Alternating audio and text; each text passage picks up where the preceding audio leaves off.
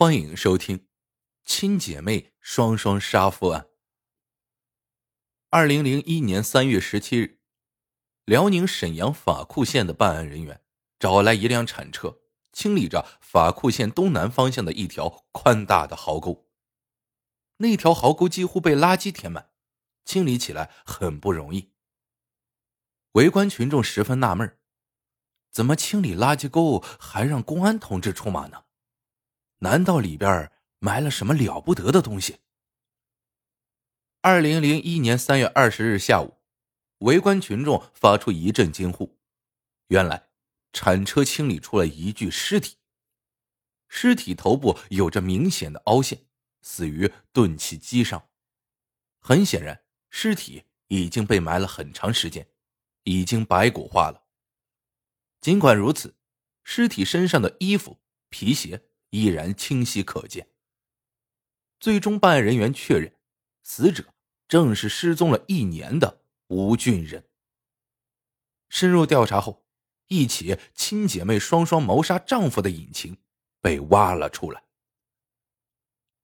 死者吴俊仁是辽宁沈阳市法库县红五岳乡人，妻子名叫高锁琴，夫妻二人育有两女，虽然家境比较殷实。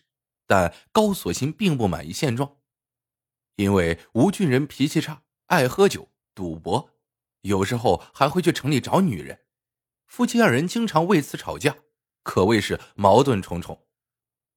吴俊仁在外寻欢作乐，自然冷落了家中的妻子，这给了他人可乘之机。这个人就是刘中山。刘中山曾是法库县锅炉安装公司的工人。下岗后靠打零工度日，日子过得比较窘迫。由于经常在一起喝酒，吴俊仁和刘中山算是比较不错的朋友。高锁琴和刘中山彼此之间也非常熟悉。吴俊仁夫妻二人之间有矛盾，作为朋友来说，应该从中劝解一番。刘中山却反其道而行之，趁机插足他人婚姻，根本配不上朋友二字。一九九九年十月的一天，吴俊仁又去外边花天酒地了。高锁琴在家深感寂寞。这时，刘中山打电话过来了。他早知道吴俊仁出门了，还故意问起在没在家。高锁琴唉声叹气的抱怨道：“丈夫又出去玩了。”刘中山趁机说了吴俊仁不少坏话，指责其不忠于家庭，在外胡闹。并对高锁琴一再表示同情。高锁琴有点感动了，终于有人理解自己了。他对姚中山说道：“我也没办法，管不住他，三天两头吵架。”刘中山觉得火候差不多了。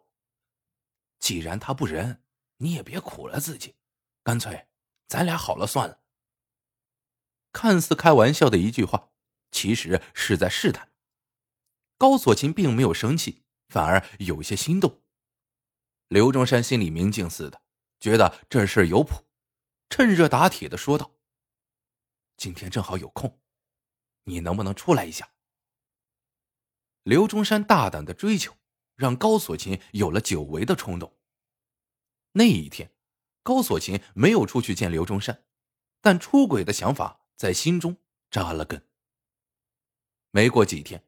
机会来了，高锁琴的外甥找到他，小夫妻二人有事需要出门几天，想让高锁琴帮忙看一看家。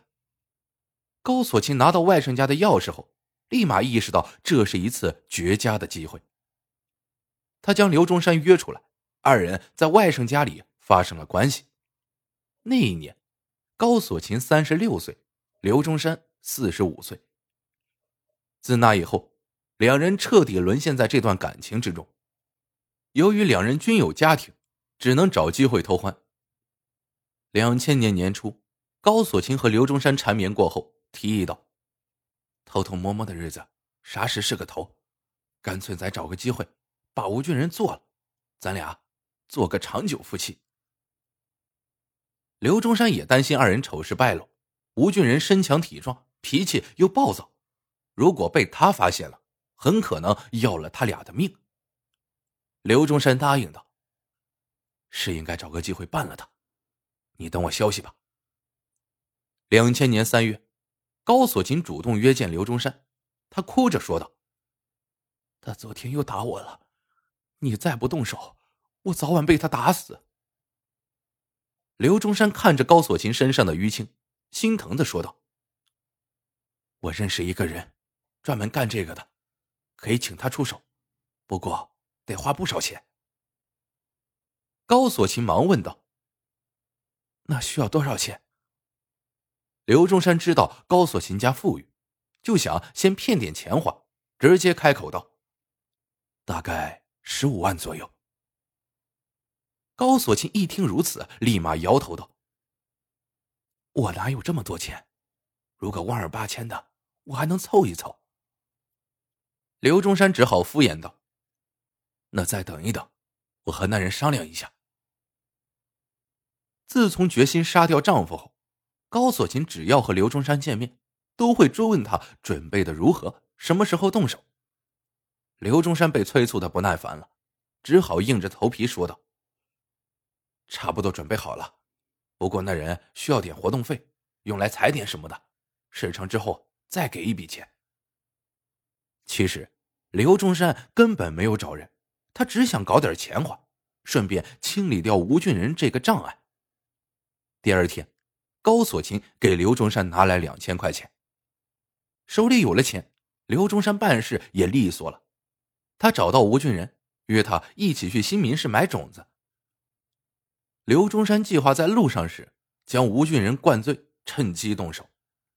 可是二人坐车去火车站时，正好碰到熟人，刘中山不敢动手了，他担心杀死吴俊仁后自己成了追击目标，于是。